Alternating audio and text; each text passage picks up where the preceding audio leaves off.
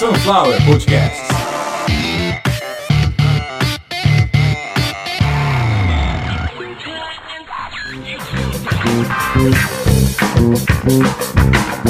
Começando mais uma edição de Caviar uma Ova, que é o oferecimento de Sunflower Podcast. uma usina de podcasts. Eu sou Carlos Santoforte, esse é o episódio de número 156, o episódio da paz.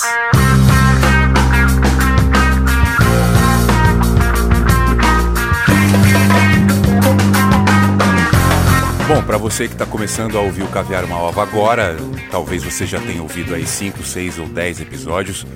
Do episódio 144 para cá, tem sido muito bom gravar, tem sido.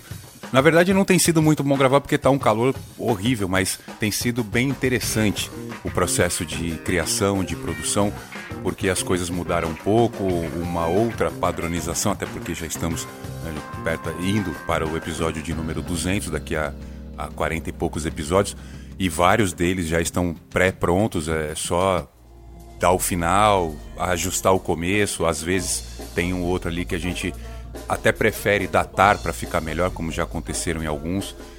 E isso fez com que a audiência crescesse, então a gente tem gente a mais aí.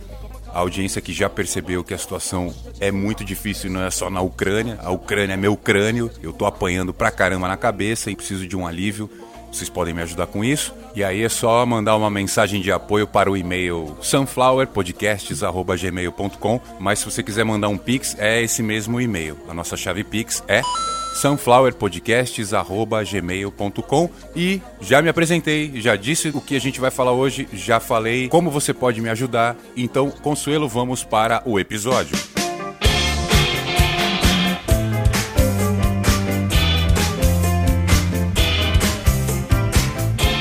Começando o mês de março aqui no Caviar Uma Ova, com mais um episódio, infelizmente um assunto de bosta, um assunto ruim, que é guerra.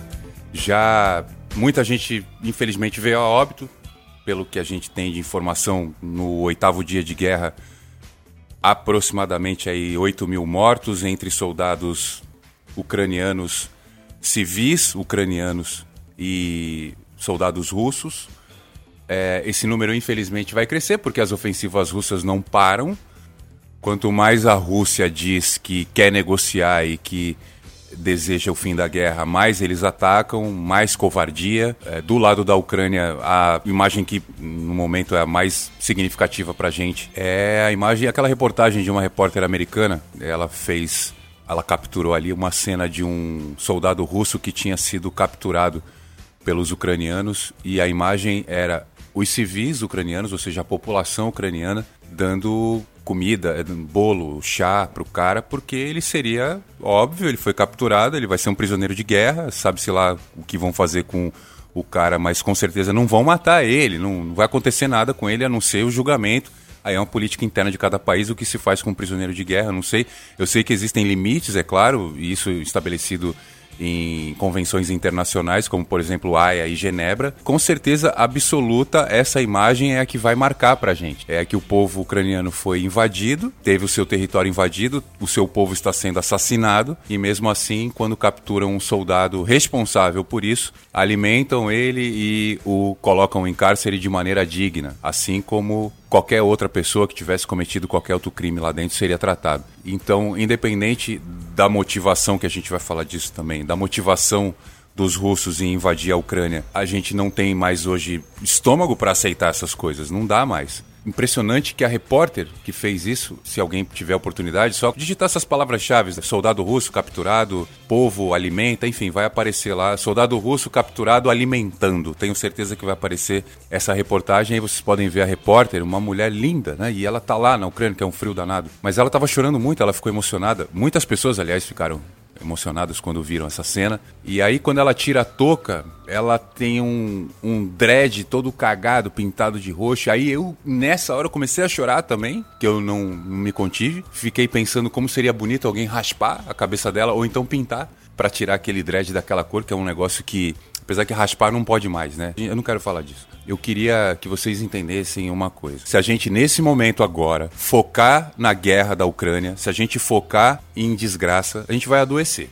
Eu, por exemplo, adoeci. Eu gravei o último episódio, o episódio 155, todo divertido, fiz um monte de brincadeira e comecei a me preparar para gravar aqui o nosso Stop Wars. E adoeci, cara. Eu fiquei mal, fiquei bem depressivo, fiquei uns três dias muito abatido. Me levantei e tô aqui gravando. E já sei que não dá para passar disso. Tudo, tudo que eu falei de guerra, de coisa triste, não dá para passar disso. Ainda bem que essa reportagem que eu falei para vocês do soldado russo sendo alimentado, o pessoal da Ucrânia cuidando dele, o povo ucraniano cuidando dele. Ainda bem que a repórter fez isso, que ela mostrou pra gente a capacidade que ela tem de cometer crimes capilares, infringir códigos criminais estéticos e pintar o cabelo bonito. A mulher tem um cabelo bonito. Pintou de roxo, mas é aquele roxo tipo iodo, sabe? Aquele negócio de machucado de. de... Porra, meu. Aí o que, que acontece numa hora dessa? A, a zoeira me faz bem. E eu começo a rir e aí eu tento sair dessa, dessa atmosfera de guerra e tal, porque isso não faz bem para ninguém. Pensar em guerra, viver em guerra, ficar falando de guerra, de arma, de morte, isso não faz bem para ninguém. Que venha alguém tentar me contrariar, que alguém que estiver ouvindo falar, ah, esse cara tá errado, que me traga um argumento.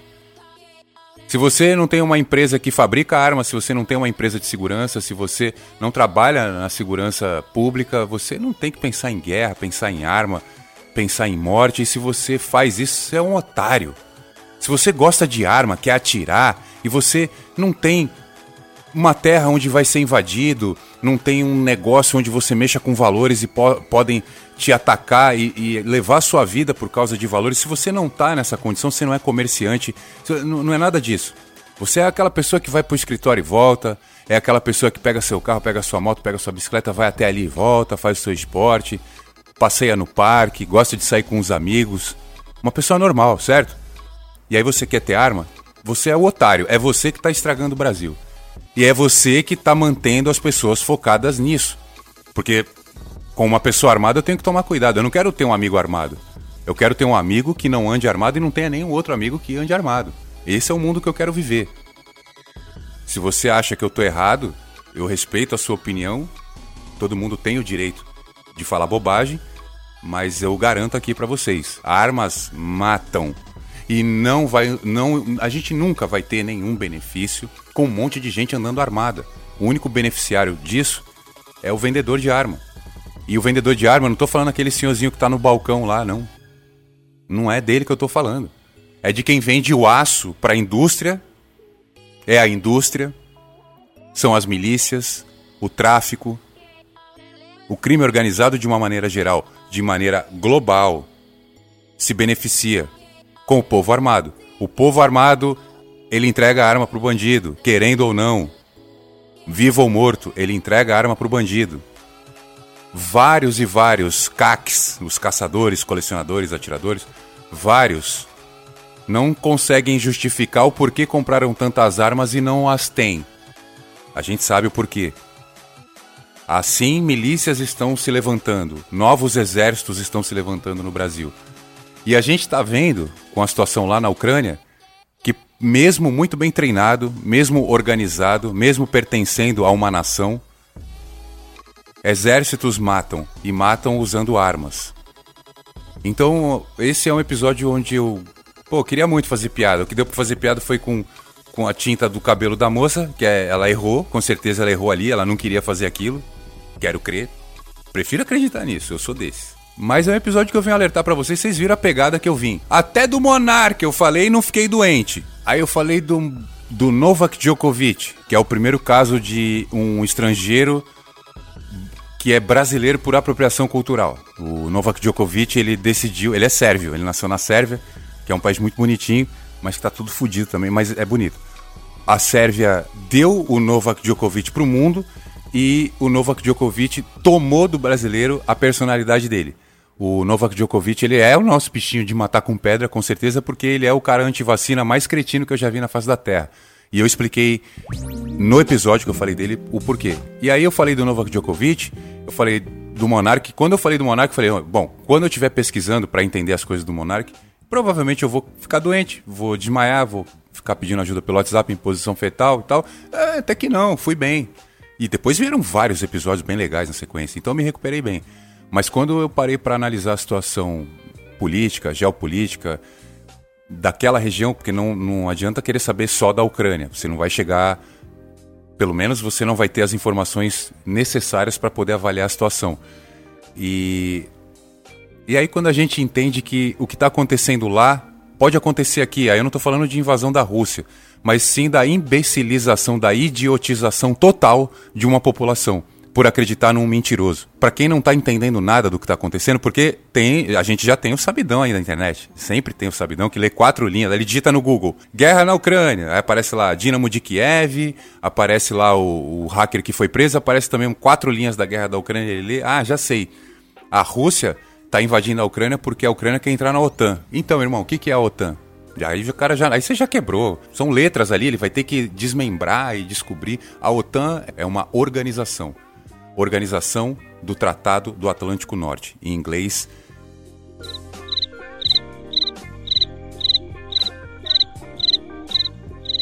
Ah, miserável, como é que é em inglês? North, North Atlantic Treaty Organization. A organização do Tratado do Atlântico Norte. Acertou, miserável. E eu vou tentar explicar de uma maneira muito útil e resumida o que é a OTAN e para que ela veio porque é muito importante entender o que está acontecendo na Ucrânia agora, sabendo que a OTAN é um tratado que foi instituído em 1949, após a Segunda Guerra Mundial, na tentativa de conter expansões russas e outras invasões. Após a Terceira Guerra Mundial, a OTAN foi formada. A OTAN é uma liga militar de países que não querem de jeito nenhum que outra guerra e outras invasões aconteçam, e a Ucrânia pediu o direito de entrar nesta organização, e isso irritou demais o governo russo, assim como a Geórgia em 2008 também pediu. A Rússia foi lá, invadiu, fez uma guerra e deu independência para dois territórios, que se chamam Ossétia e Abecásia. E isso foi uma resposta para a Geórgia por ela ter pedido também direito de entrar na OTAN. E só para ficar claro para vocês, qualquer país que pedir a entrada na OTAN, esse processo não é rápido, nunca foi e nunca será algumas leis precisam ser modificadas para que o país seja signatário. Para vocês terem um exemplo, fica mais ou menos aí entre 10 e 13 anos o processo de admissão de um país na OTAN. No processo de dissolução da União Soviética, que se completou em dezembro de 91, para ser mais preciso, na virada, teve muito álcool envolvido nessa história, esse é, é para outro episódio, na virada do dia 25 para 26 de dezembro, o bloco soviético, a União Soviética se desfez. E um dos estados independentes, ou seja, uma nação, uma delas é a Ucrânia. A Ucrânia ela foi uma espécie de um presente de um cara chamado Nikita Khrushchev. Mas é, não, não dá para falar disso agora. A Ucrânia ela é muito significativa simbolicamente para a Rússia e para os russos. Ou seja, eu falo da mãe roxa e falo também da população. E um dos motivos é que a capital da União Soviética era Kiev, que por acaso é a capital da Ucrânia. E para falar na língua que a gente entende, em determinada época do planeta, eu acredito que anos 70, né, do século 20, ou seja, 1972, 73, depois eu até confirmo, isso não é importante. O melhor time do planeta era o Dinamo de Kiev. Volta e meio, o Dinamo de Kiev tem um time muito bom, a gente sabe disso, quem gosta de futebol sabe disso. Que não é o meu caso, aliás, diga-se de passagem, como falaria o craque Neto. E não gosto de craque também. E voltando para o assunto, eu sei que muita gente já ouviu o nome Ucrânia e não faz a mínima ideia do que é. No máximo aquela, aquela piadinha do traumatismo ucraniano. É um país que há muito tempo ele tem uma grande representatividade em muita coisa que não é apenas no futebol. Hoje a gente sabe que muitos brasileiros estão lá, aliás, pedindo pelo amor de Deus para a FAB ir lá buscar. Esse é um outro assunto, a gente consegue falar disso só num outro episódio, que é de gente folgada, que acha que tem que ganhar tudo de graça e que é só vir aqui montar um podcast e ficar pedindo dinheiro. Não é assim, não. Mas eu não, não dá para falar disso também. Eu sei que as pessoas estão tentando acompanhar noticiário e já existe muita fake news que é necessário desde o começo ali falar não, isso nunca aconteceu, cara, isso é mentira aí desse grupinho aí no Brasil que quer contar mentira por WhatsApp. Por exemplo, o presidente da República no próprio WhatsApp dele, o qual é vinculado outros grupos que ele alimenta com notícias falsas, notícias mentirosas, que é crime, lembrando que isso é crime. Você comunicar falsos acontecimentos como se fosse uma verdade é crime.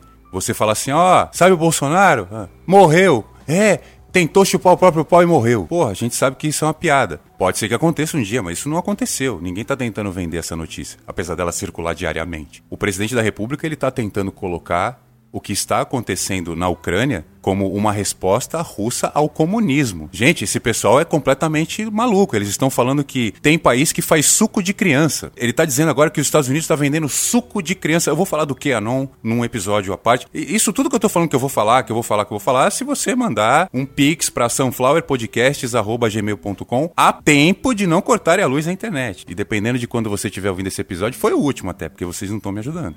E esse lance aí do suco de criança tem a ver com o Tom Cruise, hein? Suco de feto, do Kianon, cientologia. Pô, esse episódio, esse só vai sair se me ajudarem. Mas voltando pro assunto. A gente já tem uma onda aí de novas fake news agora a respeito do que está acontecendo na Rússia e Ucrânia. E aí o que, que acontece? A partir do momento que você tem um imbecil intitulado Presidente da República, colocado lá pelo povo, falando mentira do que está acontecendo lá do outro lado, ele está estimulando que as pessoas escolham um lado para atacar.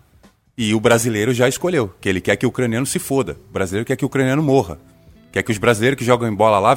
Eu já. No Jornal da Cidade aqui que eu moro, eu moro numa província aqui no, no litoral de São Paulo. Saiu no jornaleco que tem aqui, num pasquinho de merda que tem aqui, o seguinte.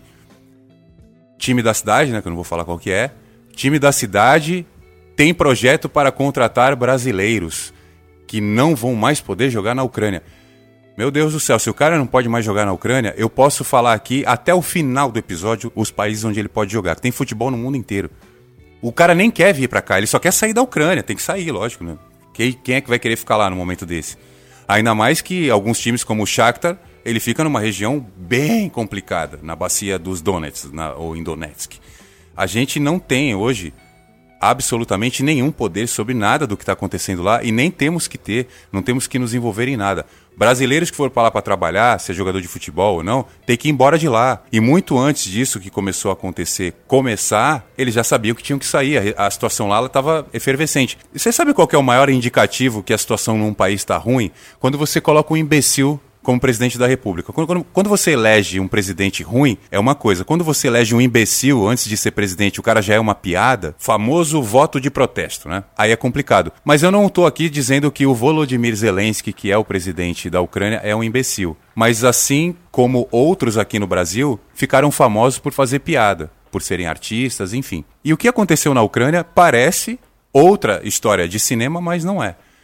O que eu vou falar agora para vocês é exatamente como a coisa se deu e está acontecendo agora. O senhor Volodymyr Zelensky, ele é um ator. E o que ele fazia antes de ser presidente? Ele interpretava o papel do presidente da Ucrânia numa série chamada O Servo do Povo, The Servant of the People. Volodymyr Zelensky, eu não falei errado, é Volodymyr Zelensky mesmo o nome dele. O Zelensky, ele era o presidente da Ucrânia numa série são três temporadas, 51 episódios. E ele apaixonou a Ucrânia. Ele deixou a Ucrânia inteira de joelhos pelo papel daquele presidente. Eu tenho que ser sincero com vocês e honesto. O Zelensky, ele é um bom ator, ele é um cara muito engraçado. Vocês vão ver, inclusive, ele traz referências, vocês vão ver que tem referências de coisas que a gente já conhece. Ele é um comediante muito bom. Não tô brincando, não tô fazendo nenhuma piada. O presidente da Ucrânia é um puta de um comediante. Eu iria num show dele. Pronto, para ficar para vocês entenderem, eu iria num show do cara. Agora, o que que passou na cabeça da população? Se esse cara entrar como presidente e defender essas ideias que o personagem defende, a Ucrânia se torna um país de primeiro mundo em um mandato. E aí o Zelensky pensou o seguinte: é nessa que eu vou. É hoje que eu se consagro. E a galera foi na dele. Cola com nós que tu passa direto, entendeu? Foi assim, o negócio lá foi assim. Colocaram um cara que é um ótimo ator,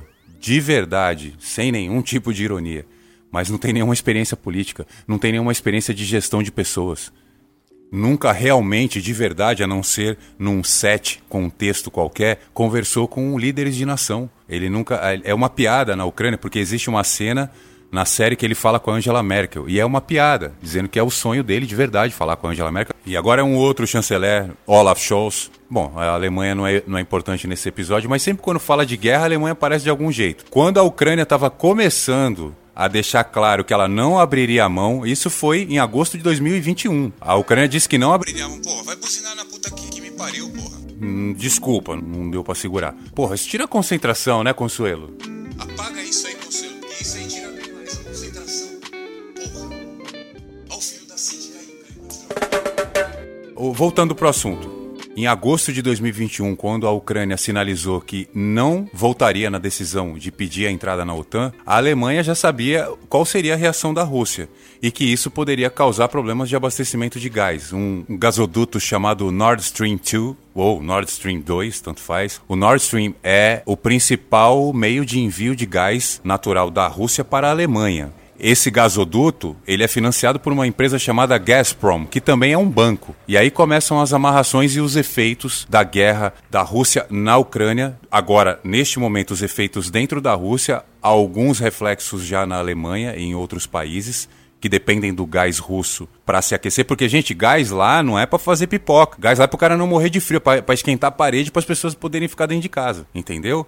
E isso causa um problema gigantesco quando você tem uma redução ou às vezes até a interrupção do abastecimento. A Gazprom, que também, como eu disse, também é um banco, ele foi colocado de fora do código SWIFT. A União Europeia retirou o código SWIFT da Rússia. O Gazprom faz parte disso também, porque é um banco russo. Você não consegue, quando você tira o código SWIFT, o código SWIFT é o código internacional entre bancos. Se você quer fazer um Pix, você vai acessar o meu CPF, por exemplo, você quer fazer um Pix pra gente, o nosso código Pix é sunflowerpodcasts@gmail.com. Mas se você é um ouvinte estrangeiro e opera em dólar, por exemplo, você não pode fazer um Pix pra gente você teria que adotar a modalidade de transferência internacional. E aí, por exemplo, se você é um ouvinte do Caviar Malva que está na Rússia, você me fodeu porque você não pode me mandar dinheiro e nem eu para você, coisa que eu não iria fazer. Mas de que maneira então que você consegue dinheiro na Rússia agora? Sacando no caixa. Muitos russos têm investimentos em outras moedas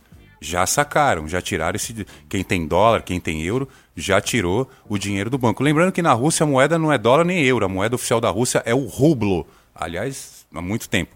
Mas como todo país fudido igual o nosso, existem negociações em euro, em dólar e em qualquer moeda que vale a pena.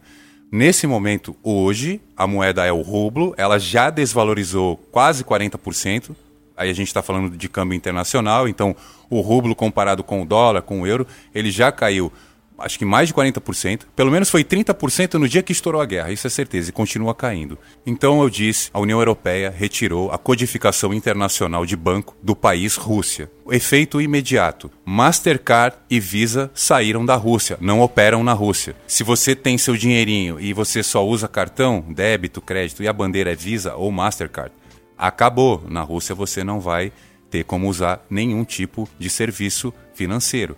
Outras sanções já chegaram. Vocês escutaram a mais importante já. Eu quero voltar nesse ponto, é, é necessário. O Nord Stream 2 foi congelado. O Nord Stream 2 é um gasoduto. Ele foi congelado e o banco que mantém essa empresa faliu. A Gazprom acabou, o banco acabou por causa da guerra. Um banco russo já quebrou. Outros bancos russos irão quebrar vários magnatas russos virão à tona. Igual quando você esquenta alguma comida e fica ali algum tipo de sujeira, algum tipo de gordura, e depois que você esquenta aquilo sobe, é o que vai acontecer com os Roman Abramovich da vida. Tem outros vários. Aliás, o Roman Abramovich, que era o dono do Chelsea, já entregou o time para venda e disse que o lucro da venda ele vai doar para a causa ucraniana. Ele é russo, tá? Então, a gente está vendo já que alguns já começaram a se mexer. Oh, uma coisa legal, eu que falo muito dos robozinhos e tal, um moleque lá na Califórnia, ele criou um bot e esse bot ele simplesmente rastreia em tempo real e informa a localização de todos os jatos desses magnatas russos. O termo certo não é esse, né? É oligarca, mas tudo bem. E os caras não estão conseguindo se esconder. Por exemplo, ontem uma reunião aí desses magnatas em Ankara, capital da Turquia. Para quem não sabe, não é Istambul, a capital da Turquia é Ankara. E assim que esses oligarcas russos chegaram na Turquia, o bot informou e para nossa surpresa, eles estavam numa reunião com o presidente da Turquia, que eu não vou lembrar o nome agora. É acordeon, como é que é? Ué, esqueci. Ah, Ar, Argo, Ar, não, Erdogan. Eu podia pesquisar, né? Não custa nada. Mas aí quando para, perde o ritmo. E os caras, os magnatas russos, estavam lá numa reunião com o presidente da Turquia, deviam estar tá pedindo arrego, né? Provavelmente.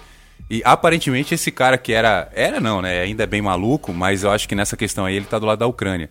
Lembrando que qualquer país decente tem que estar do lado da Ucrânia. E quando eu digo estar ao lado da Ucrânia, é pedir para que a guerra pare. A Ucrânia quer que a guerra pare como eu falei para vocês aqui, já tem várias consequências aí. Tem outras várias, eu poderia falar da questão dos fertilizantes, né? Que o Biroliro foi lá visitar a Ucrânia por causa disso, eu falei que isso era importante, que eu ia falar disso. A questão é o seguinte: quanto mais fertilizante você tem, mais poder agro você tem e isso mexe no seu PIB, mexe na balança comercial. Se você pode plantar muito, você vai poder exportar muito. Se você tem uma super safra, você vai negociar essa super safra ou consumir ela no teu mercado interno e isso vai fazer com que preços de alimento caiam, isso vai fazer com que a população tenha uma melhora na qualidade de vida. Porém, a intenção do Brasil de manter um bom relacionamento com a Rússia, principalmente pela questão dos fertilizantes, ela não depende dessa guerra, ela tem que ser assim de qualquer jeito. Aí tentar criticar o imbecil lá porque ele foi lá é outra história, mas é necessário sim que o Brasil tenha uma negociação e que sempre esteja renovando os seus, digamos, contatinhos, vendedores de nitrato de amônia e de outras coisas que explodem. Mas a coisa não vai ser tão simples assim. Não é porque o Brasil tenta manter um bom relacionamento com a Rússia que ele vai continuar comprando fertilizante. Vocês já ouviram. Algumas bandeiras internacionais de, no caso, operadoras financeiras como Visa e Mastercard não funcionam mais na Rússia. A Boeing e a Airbus suspenderam todas as operações na Rússia a Airbus ainda fará algumas manutenções, porém essas aeronaves não levantam voo. O espaço russo foi cercado. Nenhuma aeronave decolando da Rússia, ela tem o direito de cruzar o espaço aéreo russo. Pode ser abatida. Ou seja, ela pode decolar e voar só dentro da Rússia. Porém, vai acabar também o combustível de aviação por outras sanções e assim a coisa vai em modo cascata a cada hora uma sanção, a cada hora um corte. Eu falei aqui da Boeing, falei da Airbus, da, da Mastercard, Visa, várias montadoras, várias metalúrgicas, enfim, várias empresas pararam de mandar o seu material ou o seu produto para a Rússia. Algumas empresas, por exemplo, falam: ah, mas isso aí não é nada. Netflix não produz mais nenhum tipo de, de seriado ou filme russo, por enquanto.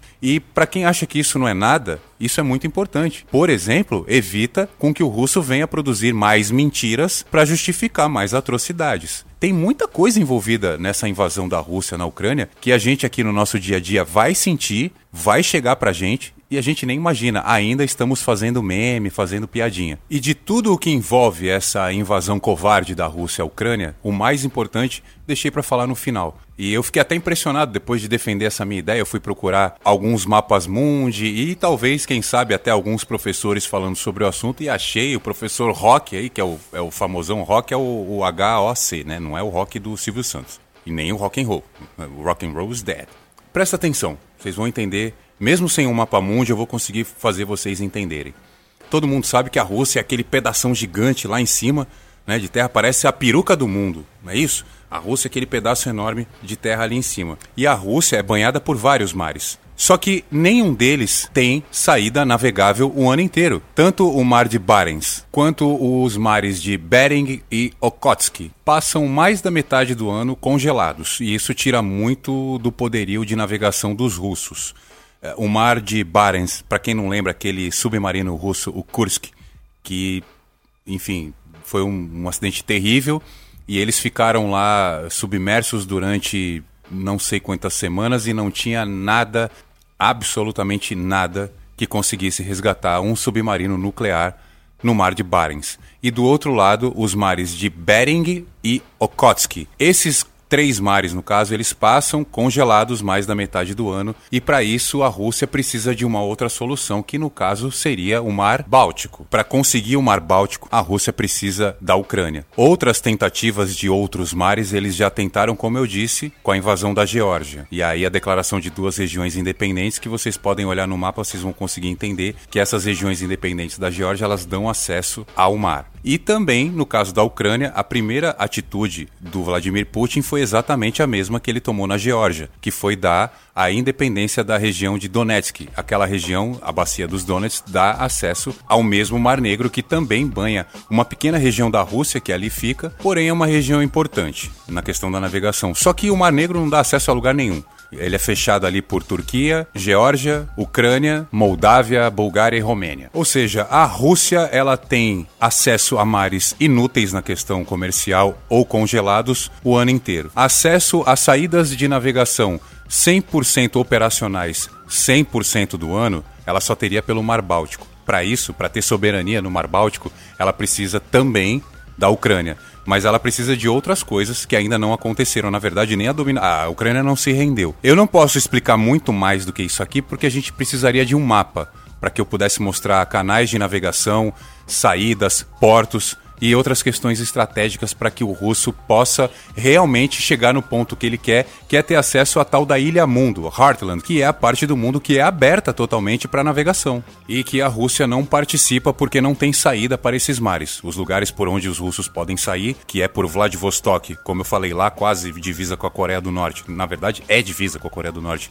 Ou pelo outro lado, já do lado europeu, ali por Murmansk, também é congelado. É tudo congelado para o russo a, quando a gente fala, ah, tá russo, é isso aí, tá uma merda, tá congelado.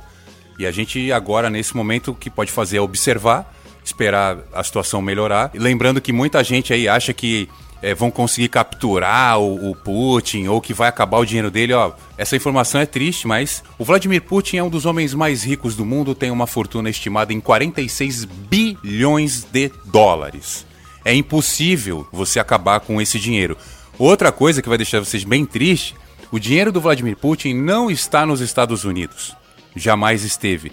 Vladimir Putin teve todos os seus bens e contas congelados nos Estados Unidos. Tudo somando 2 milhões de dólares. O preço de um carro. Dependendo do carro, não é nem a metade. A gente, agora, nesse momento, a gente não tem nenhuma previsão para essa guerra acabar. Essa guerra é péssima pra gente, é péssima pro mundo, é péssima para todo mundo. Você que é brasileiro, não torça para ninguém. Torça para que a guerra acabe. Aliás, brasileiros, para qualquer conflito, para qualquer guerra, cabe a nós daqui, independente de onde esse conflito, de onde essa guerra estiver acontecendo, cabe a nós apenas desejar o fim de qualquer guerra, de qualquer conflito, jamais apoiar nenhum tipo de conflito, nenhum tipo de guerra. A única maneira da gente seguir nesse mundo e ter certeza que os nossos filhos, que os nossos netos vão poder viver melhor ou no mínimo igual a gente é pelo caminho da paz. Então esse episódio foi para eu dizer que eu não ia falar de guerra, que eu não gosto de falar de violência, eu não gosto de falar de conflitos. Falar da pandemia durante toda a pandemia já foi difícil. Ter um canal de podcast que começou em 2018, bem no finalzinho, faltando dias para acabar o ano, e já começou 2019 com AVC e terminou 2019 com a pandemia, e de lá para cá eu vivo as sequelas do que eu sofri e do que o mundo está passando vocês podem ter certeza que quem passou por tudo isso só quer paz. Então o Caviar Malva encerra por aqui o episódio de número 156. Não sei qual vai ser o tema do episódio número 157, como eu falei, tá cada vez mais difícil de gravar e parece que chega no fim do episódio vocês já sabem o que eu vou pedir e já sabem que não vão ajudar. Mesmo assim, eu vou falar para todos vocês que estiverem ouvindo, cada centavo que vocês puderem me ajudar é importante. Quem puder, ah, eu só posso doar um real, doe. Eu vou te agradecer muito sunflowerpodcasts.gmail.com é a nossa chave Pix. Um abraço para todos vocês. Até o próximo episódio.